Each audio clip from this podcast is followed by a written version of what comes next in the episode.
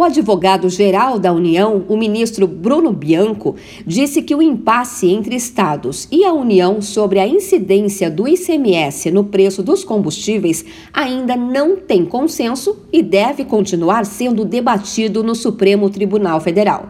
Na avaliação do ministro da AGU, a redução do tributo é positiva, mas ainda é muito cedo para dizer que será permanente. Certamente ainda muitas discussões haverão, mas nós estamos ali trabalhando diuturnamente, seja o governo federal, seja o Poder Judiciário, o Poder Legislativo, buscando esse consenso, porque quem ganha com tudo isso é a população brasileira e essa redução tem que ser definitiva, afinal de contas, todo mundo precisa disso, né? Pelo menos 22 estados e o Distrito Federal já anunciaram a redução do ICMS sobre combustíveis. No Congresso, os parlamentares ainda precisam avaliar os vetos do presidente Jair Bolsonaro à lei do teto do ICMS.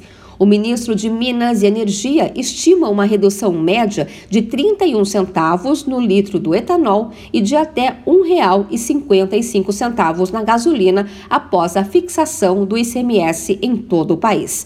A projeção foi feita como base na lei complementar já em vigor, que fixa a alíquota máxima do imposto sobre bens essenciais entre 17% e 18% e reduziu automaticamente a arrecadação de impostos pelos estados e o Distrito Federal.